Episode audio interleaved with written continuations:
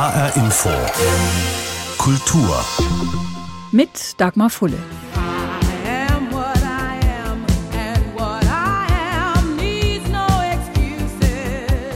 I am what I am. Ich bin, was ich bin. Und was ich bin, braucht keine Entschuldigung. Es ist mein Leben und das ist kein Ort, an dem ich mich verstecken muss. Ein Song, der zur Hymne wurde für Schwule und Lesben, für Bisexuelle und Transgender, kurzum für alle queeren Menschen. Aber bis heute bleibt es mitunter schwierig, so uneingeschränkt zu sagen, ich bin, was ich bin. Schwul, lesbisch, bi oder trans zu sein und gleichzeitig einen Glauben zu haben, ist beispielsweise gar nicht so einfach. Denn die großen Weltreligionen haben so ihre Probleme mit queeren Menschen. Zum Beispiel der Islam. Grund genug für das Frankfurter Forschungszentrum Globaler Islam an der Goethe-Universität, eine prominent besetzte Konferenz einzuberufen. Feindlichkeit gegenüber Menschen muslimischen Glaubens ist, genauso wie Homo- und Transfeindlichkeit, gruppenbezogene Menschenfeindlichkeit. Ihre gemeinsame Basis ist die Ideologie der Ungleichwertigkeit und die ist unvereinbar mit den Grundwerten unserer pluralistischen, freiheitlichen Demokratie. Zitat Ende. Das sagt der hessische Staatsminister Kai Klose, der die Schirmherrschaft für diese Konferenz übernommen hat. Es klingt nach einem klaren Standpunkt und einfachen Regeln. Die Erfahrungen und der Alltag betroffener Menschen aber sehen anders aus. Zum Beispiel für Jakub. 25 Jahre alt, Sozialarbeiter kurdisch-türkischer Herkunft, aufgewachsen in Bochum, heute zu Hause in Berlin. Er ist Aktivist und als solcher gern unterwegs in Verkleidung und mit großem Make-up, als Drag Queen. Dann heißt er Queen Gypsy. Nach einem Auftritt beim Christopher Street Day vor einigen Jahren wurde er gegenüber seiner Familie zwangsgeoutet. Die Reaktion war schon, ja, sehr emotional. Ich hätte gedacht, die wäre eventuell etwas aggressiver, aber meine Mama hat sehr emotional reagiert, hat gesagt, hey, ich habe dich geboren, du bist mein Kind, wie kannst du uns sowas antun? Das ist eine Schande. Und von meinen Geschwistern in einer ähnlichen Richtung. Also dann kamen viele Situationen, wie zum Beispiel, wo meine Familie gesagt hat, hey, wir können das ändern, ich kenne deinen Arzt in der Türkei. Ich hatte dann Glück, dass ich zu diesem Zeitpunkt ein gutes soziales Umfeld hatte, was mich aufgefangen hat und ein hohes Selbstwertgefühl, was mir dann irgendwie die Kraft gegeben hat zu sagen, hey, nein, das ist falsch. Und warst du da auch in einer Gemeinde, in einer Moschee eingebunden? Tatsächlich schon nicht mehr. Ähm, als ich in einer Gemeinde in Bochum damals, als ich noch dort gelebt habe, war, habe ich schon früh gemerkt, okay, da fühle ich mich nicht ganz wohl. Ich habe oft die, das Gefühl gehabt, dass meine Sexualität im Vordergrund stand, weil ich war schon immer so ein bisschen auch femininer als Junge. Und oft kam das dann irgendwie zum Thema, dass das halt falsch sei. Und ich habe mich dann als ich mit Drag angefangen habe, als ich einen queeren Freundeskreis hatte, schnell davon distanziert und da war der Kontakt schon gar nicht mehr da. Was ich aber sagen kann, ist, dass die muslimischen Mitmenschen, die mich kannten, darauf sehr schockiert und negativ reagiert haben. Ja, mit, also mit Aussagen wie, ich wusste schon immer, oh Gott, guck mal, war ja klar und ne, der Teufel ist in dir. Solche Aussagen kamen dann aus dem Umfeld, aber mit dem hatte ich dann Gott sei Dank schon gar nichts mehr zu tun. Hast du in dieser sehr schwierigen Zeit jemals mit deinem Glauben gehadert? Ich würde sagen, tatsächlich nicht am Anfang. Ähm, für mich war es immer klar, dass das nicht die größte Sünde sein kann, weil ich wusste seit Kind auf, ich bin anders. Also schon seitdem ich in der Pubertät war, wusste ich, ich mag Männer und ich kann mir nicht vorstellen, dass Allah, der Gott, gegen mich etwas hat, wenn er mich so gemacht hat. Ich persönlich hatte damit nie was zum Hadern, weil ich auch immer gedacht habe, okay, wenn es als Sünde gesehen wird, es gibt viele Sünden, die Menschen betreiben. Ich glaube, ich habe daran gehadert, vor allem als ich dann auf Social Media öffentlich darüber geredet habe, wie zum Beispiel auf Instagram, und dann viele Hate-Nachrichten bekommen habe mit, hey, du bist kein Moslem, du bist eine Schande, rede nicht über uns. Wo es dann Situationen gab, wo ich sage, okay, dann bin ich es halt eben nicht so, ne? Dann lasst mich damit bitte in Ruhe, wenn ich euch so aggressiv mache, dass ihr mir Beleidigungen schickt und mir droht. Aber das wäre dann halt wieder falsch gewesen. Und ich habe dann irgendwie gelernt, okay, vielleicht sollte ich Religion und Menschen, die Religion ausüben, nochmal differenzieren. Und warum gehst du auf Social Media, also Insta, YouTube, TikTok, das Netz ist ja voll. Also wenn man ja. nach dir sucht, findet man sehr, sehr viel. Und du sagst, ja, das sind richtig böse, aggressive, unterirdische Kommentare, Beleidigungen, Morddrohungen. Warum tust du dir das an? Mein Ziel war es auf jeden Fall in Drag immer etwas Politisches zu machen. Ich fand es immer total cool, weil Drag, also Drag Queens, schon immer auch für die Community gekämpft haben und Sprachrohr waren. Aber ich fand das wichtig, Menschen zu helfen. Das wollte ich immer mit meinem Drag machen, Menschen zu helfen, die in meiner Situation waren, weil ich selber als junge queere Person keinen im Internet gefunden habe. Also ich habe oft irgendwie auf Google angegeben, schwule muslimisch, hey, Hilfe, kann man das ändern? Und ich wollte dann die Person sein, die vielleicht Menschen dann auch googeln und dann vielleicht sehen, okay, das gibt es und das ist voll okay und wenn die Person das kann, dann kann ich das auch. Also war mir das ganz wichtig, das mit meinem Drag irgendwie zu verbinden und ich habe gedacht, okay, wenn ich jetzt diesen Hate abfangen kann, dann sollte ich das, glaube ich, ganz gut machen. Ja. Aber wie erträgst du das in deiner Seele, also in deinem Wesen, abgewiesen worden zu sein von der Familie, in der Moschee, in der Gemeinde kein Zuhause zu haben und auch in der Öffentlichkeit auf so viel Aggression zu stoßen. Also damit muss man ja auch erstmal umgehen. Ja, das ist auf jeden Fall eine große Challenge erstmal gewesen. Ich glaube, am Anfang ist es für mich sehr schwierig gewesen, vor allem wenn es in Richtung Familie ging und Menschen gesagt haben, okay, die arme Mutter und die arme Familie. Es hört sich zwar traurig an, aber nach einer Zeit verliert es irgendwann auch die Affektion. Also wenn ich zum hundertsten Mal eine Beleidigung höre, ist es okay. Ich glaube, was mir schon immer geholfen hat, ist, dass ich mir früh einen queeren Freundeskreis aufgebaut habe und so meine eigene kleine Bubble habe, was so mein Safe Place ist. Das hat super geholfen. Du hast dich auch unter anderem in Drag, also in deiner Rolle, in deiner Verkleidung mit einem Schild in die Kölner Innenstadt gestellt vor dem Dom und auf diesem Schild stand Muslim und homosexuell. Also mehr Provokation geht ja eigentlich nicht. Genau, das habe ich bewusst gemacht. Also ich, ich fand es total spannend, dass viele Menschen gesagt haben, okay, die Reaktionen, die waren super schlimm, wow, wow. Und das war mein Ziel. Also mein Ziel war es tatsächlich mit dem Video, okay, ihr solltet sehen, was uns und ich spreche von vielen queeren Menschen, die muslimisch sind, uns tagtäglich passiert, weil die Reaktionen waren für mich normal. Sobald ich in Drag rausgehe und sage, ich bin kurdisch oder muslimisch, waren das die Reaktionen. Und ich fand das total wichtig, dass Menschen das einmal kurz sehen, wie Menschen reagieren. Du willst, sagst du, als Drag zur Diskussion anregen, Akzeptanz schaffen. Welche Art von Diskussion wünschst du dir? Ich wünsche mir auf jeden Fall innerhalb der muslimischen Community, dass queere Muslime wirklich offen und ehrlich ihre Queerness oder in diesem Fall ihre Sexualität, ihre Identität ausleben können, ohne diese Ausgrenzung in der muslimischen Community zu haben. Weil ich oft das Gefühl habe, dass sobald du sagst in der muslimischen Community, hey, ich bin homosexuell, hat das einen viel höheren und negativeren Stellwert, als wenn eine Person, sage ich mal, sagt, okay, ich habe gesündigt, ich habe vor der Ehe Sex gehabt und da ist das Stigma niedriger. Also da die Diskussion zu haben, warum kann man nicht queer muslimisch sein? Warum? Ne? Und da dann auch eine Antwort zu finden, dass es total möglich ist. Außerhalb der muslimischen Community natürlich nochmal darauf zu schauen, wieso werden wir queere Menschen diskriminiert was ist der Grund und wie oft passiert das und was müssen wir endlich tun, damit das halt nicht mehr passiert.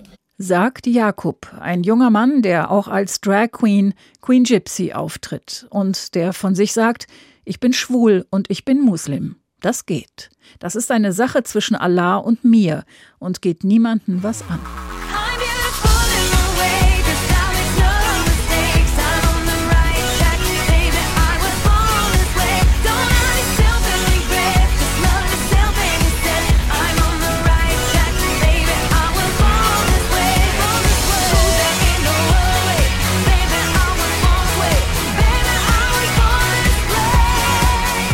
Egal ob schwul, hetero, lesbisch, bi oder transgender, ich bin auf dem richtigen Weg, denn ich wurde so geboren. Und ich bin schön, auf meine Art, weil Gott keine Fehler macht. Born This Way veröffentlicht vor gut zehn Jahren eine der jüngeren Hymnen der queeren Community von Lady Gaga. Es braucht viel Kraft, eine solche Haltung zu entwickeln, gerade auch dann, wenn Religion mit ins Spiel kommt. Wenn sich mitten auf dem Weg zur eigenen, auch sexuellen Identität die Familie, die Gemeinde, das Kollektiv alle von einem abwenden, so wie es Jakob passiert ist.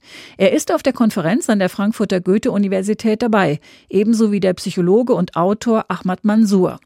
Sein Thema hat die Überschrift Seelische und soziologische Risikofaktoren beim Coming Out junger Muslime. Welche Erkenntnisse hat er in seiner psychologischen Praxis dazu gesammelt? Sie können sich das so vorstellen, als wären wir in Deutschland vor 150 Jahren und jemand eine gewisse sexuelle Neigungen hat, die in der Öffentlichkeit, in der Gesellschaft nicht akzeptiert werden. So schlimm kann es für manche muslimischen Jugendlichen auch hier in Europa sein, wenn sie zum Beispiel einfach mit dem Partner zusammen sein wollen oder die Partnerin, die sie gewählt haben, wenn sie lieben wollen und die Familie das absolut nicht akzeptiert. Äh, zusätzlich dazu ist natürlich das Thema Sexualität an sich schon komplett tabuisiert. Also auch Heterosexualität darf nicht außerhalb der Ehe stattfinden. Und Jugendliche, die aber in unserer Gesellschaft, in eine aufgeklärte, freiheitsorientierte Gesellschaft aufwachsen, aber mit Tabuisierung der Sexualität, haben auch eine gewisse Entwicklungen, die Widersprüche sein können und dazu führen, dass man mit sich, mit der Gesellschaft, mit seinem Körper unzufrieden und irgendwie auch problematisch findet. Wir haben von Jakob auch gehört, da waren erste Reaktionen in der Familie, wenn du schwul bist, bringe ich mich um, du kommst in die Hölle. Andere Muslime haben gesagt, du bist der Teufel. Jakob hat jetzt eine ganz eigene Stärke entwickelt, auch so ein ganz eigenes Selbstbewusstsein, ganz viel Kraft. Er hat seinen Weg gefunden, beruflich wie privat. Kennen Sie auch andere Beispiele, also dass junge schwule Muslime an ihrer Umwelt auch verzweifelt sind? Absolut. Also genau diese Schuldgefühle machen. Wir wachsen ja als Muslime meistens in sehr kollektiven Familien, äh, wo der Vater, die Mutter das Sagen haben und Kind kaum einen Platz für Individualität, nicht nur in Bezug auf Sexualität, in Bezug auf Selbstbestimmung, äh, auf, in Bezug auf Entscheidungen treffen. Das äh, ist immer in eine kollektive Familie eine Entscheidung der ganzen Familie und nicht von Einzelnen. Und deshalb kommt es dazu, wenn Abweichungen da sind, die natürlich auch von dem Kollektiv draußen nicht akzeptiert werden, wenn die Ehre, der Ruf der Familie davon betroffen ist, wenn die Familien darunter leiden können, dann merke ich in meiner Arbeit immer wieder, dass solche Familien das Wohl der Familie über den Wohl des Einzelnen stellen und deshalb müssen solche einzelnen Kindern ähm, oder Jugendliche, die mit ihrer Sexualität anders umgehen wollen, äh, komplett unter Druck gesetzt werden. Religiös wie auch Patriarchat. Also ähm, entweder bist du kein guter Moslem, du wirst in der Hölle schmören, du wirst von Gott bestrafen, das ist ekelhaft, äh, du solltest dich schämen, oder halt, äh, ich will mit dir gar nichts zu tun haben, wenn du äh, diesen Weg gehst. Und das sind Fälle, die wir tagtäglich beobachten und genau diese Menschen müssen wir ein alternativen Umfeld anbieten, damit sie stärker entwickeln können wie Jakob und ihren eigenen Weg gehen, weil sie haben das Recht drauf, so zu leben, wie sie wollen. Das heißt, Sie sagen im Grunde, diese jungen Menschen brauchen ein anderes Umfeld, ein äußeres Umfeld, um auch psychisch gesund zu werden und um einen guten Weg zu finden, weil wir in den muslimischen Familien selbst und in der Erziehung eigentlich von außen gar nichts verändern können? Also doch, natürlich. Also wir reden hier von diesen Extremfällen, die leider nicht einzeln sind, sondern es gibt viele Familien, die mit dem Thema sehr unsicher umgehen oder halt sehr aggressiv umgehen. Aber es gibt auch die andere Seite, das dürfen wir nicht vergessen. Wir sind im dritten, vierten Generation schon mittlerweile Teil von Deutschland. Es gibt genug Familien, die vielleicht ihre Schwierigkeiten damit haben, wie auch in anderen religiösen oder kulturellen Umfeld. Aber trotzdem, die Liebe ist viel größer und sie unterstützen müssen ihre Kinder, auch wenn sie das nicht verstehen, vielleicht auch ablehnen. Aber es gibt leider auch die andere Seite, diejenigen, die das aggressiv ablehnen, ihre Kinder im Weg stehen und sie auf diesem Weg nicht unterstützen. Was müsste sich vielleicht auch in den muslimischen Gemeinden, in den Moscheen verändern? Oh, ganz viel, weil genau diese religiöse Akzeptanz, diese religiöse Argumentation komplett fehlt dass man auch in der Lage ist, einfach religiös zu sein und auch schwul zu sein. Religiös zu sein und seine Sexualität auf eine Art und Weise ausleben, die vielleicht theologisch nicht erlaubt ist. Und genau diese Moscheen brauchen wir, diese Theologen brauchen wir, diese Prediger brauchen wir, die sagen, Sexualität ist eine private Angelegenheit und Gott hat kein Problem, dass die Menschen anders sind als die meisten unter uns. Und diese Theologie fehlt. Die Moscheen geben sich zu zufrieden, immer nach außen auf Deutsch Texte zu gendern und zu sagen, dass sie für Vielfalt und Toleranz sind. Aber wenn es darum geht, genau diese Menschen, die am Freitagsgebiet in der Moschee sitzen, die Eltern zu erreichen, ihnen klar zu machen, bitte seid Toleranz auch gegenüber Entwicklungen in eurer Familie, gebt eurer Kinder das Recht, sich zu entwickeln, wie sie wollen, dann fehlt diese Ansprache komplett. Und das ist meiner Meinung nach heucherisch und doppelmoralisch. Und das bringt vor allem die Community nicht weiter. Wie ist das überhaupt? Ich habe den bisherigen Diskussionen, die ich mir angeschaut habe, entnommen, dass es im Koran keinen wirklich belastbaren Hintergrund gibt für ein Verbot von Homosexualität. Vieles ist wie so oft ja in theologischen Fragen, das ist ja in der Bibel auch nicht anders, Interpretationssache. Also woher kommt dann diese oft so aggressive Ablehnung, dieser Hass? Der kommt ja, das erzählt nicht nur Jakob, nahezu ausschließlich von muslimischen Männern, nicht von Frauen. Also theologisch gesehen kann man mit dem Koran machen, was man will. Wenn wir morgen Theologie haben, die bereit Aufklärung, Demokratie, Selbstbestimmung auch im Vordergrund zu setzen, dann schaffen wir das. Wir haben aber in den Mainstream-Theologie von heute, es konnte auch vor 200 oder 300 Jahren anders ausgesehen, ähm, aber von heute haben wir diese Toleranz gar nicht, sondern wir orientieren uns. Das hat natürlich auch mit dem Wahhabismus, das hat auch mit der Entwicklung in Saudi-Arabien zu tun vor 50, 60 Jahren, die genau diese konservativen, einseitigen, intoleranten Islam als den Mainstream-Islam predigen. Und das ist aber anders möglich. Ist genau wie im Kopftuch. Man kann auch kein Kopftuchzwangs im Koran finden, wenn man das auf eine Art und Weise liest. Und zwar anders als die Mullahs im Iran oder die Muslimbrüder in Ägypten. Aber diese Leute brauchen erstmal Relevanz und die brauchen auch die Möglichkeit, auch das zu tun, ohne bestraft zu werden oder sogar mit dem Tod bedroht zu werden. Psychologisch gesehen glaube ich, dass diese Ablehnung gegenüber äh, Homosexuelle vor allem mit uns selber als Männer zu tun hat. Wir wachsen ja, wie gesagt, patriarchalisch. Wir haben kaum Platz zur Selbstentfaltung. Wir sind Teil ein Kollektiv. unsere Identität ist Teil einer Familie und nicht auf unsere Stärke, auf unsere Dasein. Wir kriegen durch die Tabuisierung kaum Zugang zu uns selber, zu unserem Körper.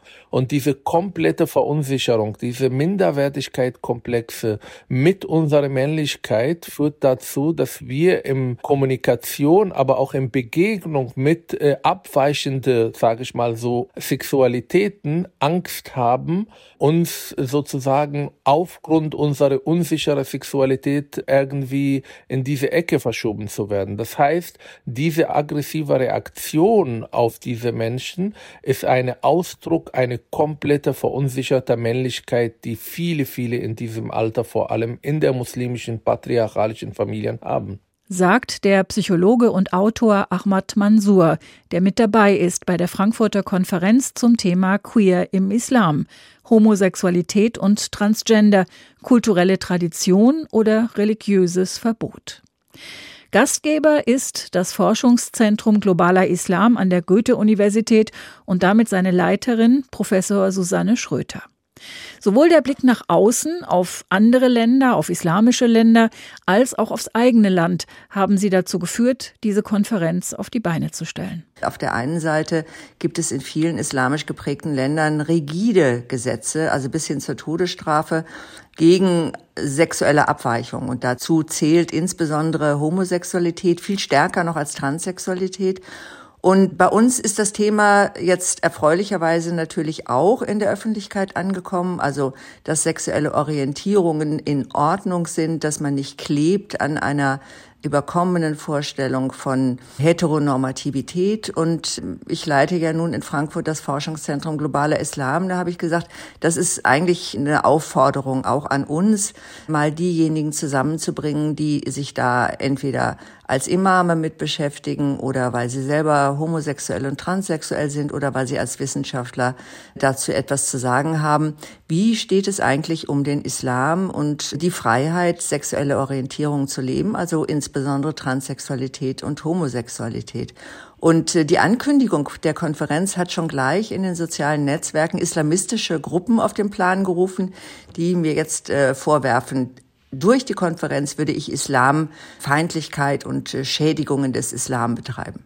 Wie ist das eigentlich? Sie haben gerade kurz angesprochen, jetzt ist das eine die Situation in den islamischen Ländern, das andere ist die Situation in Deutschland. Hier leben gut fünfeinhalb Millionen Muslime. Hm, queere Menschen machen ja sowieso schon immer wieder Erfahrungen mit Ausgrenzung, mit Drohungen, auch mit körperlichen Übergriffen und Angriffen. Man liest es fast jeden Tag. Ähnlich wie auch Muslime. Heißt, wer zur queeren Community gehört und Muslim ist in Deutschland, kämpft an zwei Fronten. Wie kann das überhaupt gelingen? Das ist eine sehr, sehr schwierige Situation, wenn wir uns anschauen, wenn Muslime offensiv sagen, Gott hat nichts gegen Schwule, wie Seran Atesh das sagt mit ihrer Kampagne, Liebe ist halal, also erlaubt islamisch, dann äh, ruft das sofort Hardliner auf den Plan, die nicht zögern, mit Morddrohungen daherzukommen. Eben weil das so dramatisch ist, ist es doch die Frage, wie kann da überhaupt ein Dialog entstehen? Wie kann Veränderung entstehen? Welche Wege könnte man gehen? Das ist ein großes Problem, aber ich meine, wir sind in einer Gesellschaft, Anders als in vielen islamisch geprägten Gesellschaften sind wir in Deutschland oder auch überhaupt in Europa in der Situation, dass unser gesamtes Rechtssystem Diskriminierungen ahndet. Die Würde des Menschen ist unantastbar und zwar äh, ganz unabhängig davon, welche sexuelle Orientierung ein Mensch hat. Und das Recht schützt diese Menschen. Also das ist schon mal eine gute Voraussetzung. Das heißt nicht, dass es keine Gewalt gibt in der Öffentlichkeit, keine Gewalt in den Familien, aber man hat zumindest mal eine gute Grundlage, auch mit anderen dann ins Gespräch zu kommen und zu sagen, liebe Leute, die Würde des Menschen, da geht gar nichts dran vorbei. Ja, die müsst ihr auch einhalten. Und äh, es ist völlig egal, welche Religion jemand hat oder was man sonst so an Weltauffassungen mit sich herumschleppt. Aber bei uns gilt eben ganz klar das Grundgesetz und das muss jeder Mensch, der hier lebt, beherzigen. Wo würden Sie ansetzen? In den Familien, in den Moscheen, in der Politik?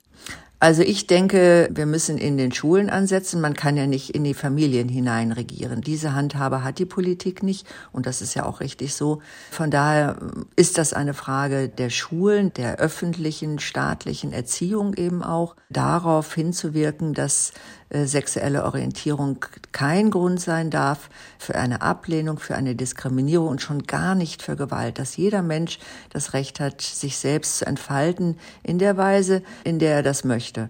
In den Moscheen, da wüsste ich jetzt nicht genau, wie man da eine Handhabe haben sollte. Gerade in konservativen Moscheen äh, wird das nicht gelingen, weil sie sich ja genau als Bollwerke gegen diese Art säkularer Lebensführung äh, richten. Was man unterstützen muss, sind definitiv Ansätze aus den muslimischen Communities, und die gibt es ja mittlerweile, nicht in sehr großer Zahl, aber doch immerhin, von mutigen Menschen, die sagen, in unserer Moschee sind äh, Schwule genauso willkommen wie äh, Transsexuelle oder wie äh, jeder Mensch, auch wenn er kein Muslim ist. Also das wäre jetzt beispielsweise die Moschee, die Seran Atish in Berlin aufgebaut hat. Dort ist jeder Mensch willkommen. Dort müssen die Frauen auch nicht Kopftücher tragen. Dort dürfen auch Frauen die Predigt halten, auch vor einer gemischtgeschlechtlichen Gruppe. Also tatsächlich ein liberales Projekt. Und das würde ich mir persönlich wünschen, dass wir hier auch eine stärkere Strömung bekommen von liberalen Muslimen, die sich trauen, an die Öffentlichkeit zu gehen. Ich weiß, das ist sehr, sehr schwer, weil sie eben diesen irrsinnigen Druck bekommen und weil sie nicht zuletzt auch zum Teil um ihr Leben fürchten müssen. Und äh, wir brauchen natürlich auch die Unterstützung von Theologen, die sagen, der Islam ist nicht einfach ein konservatives Gebilde, das überhaupt keine Spielräume zulässt, das immer auf dem Stand bleibt des siebten Jahrhunderts, sondern der Islam ist wie andere Weltreligionen eben auch etwas, was sich den Zeiten anpasst und heilige Texte auch im Kontext äh, moderner Zeiten interpretiert. Und deshalb haben wir auch auf der Konferenz Mohanad Kochid eingeladen, der eben von seinem Ansatz, dass äh, Barmherzigkeit die Basis ist des Islam und der Beziehung zwischen Menschen und Gott, dass das eben auch bedeutet, dass Homosexualität genauso Gott gewollt ist wie Heterosexualität. Und so etwas brauchen wir, dass eben auch uns die Theologen sagen, das ist alles möglich. Was erwarten, was erhoffen Sie sich von Ihrer Konferenz?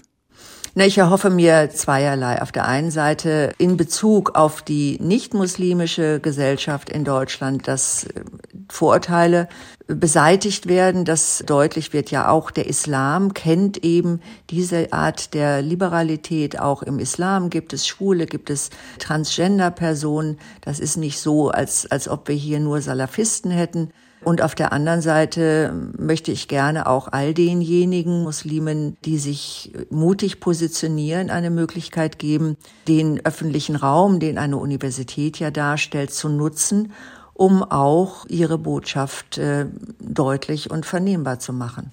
Professor Susanne Schröter, Direktorin des Frankfurter Forschungszentrums Globaler Islam, zu Fragen, Problemen, Diskussionen und Lösungsansätzen zum Thema Queer im Islam. Und das war HR Info Kultur. Den Podcast finden Sie auf hrinforadio.de und in der ARD Audiothek. Mein Name ist Dagmar Fulle.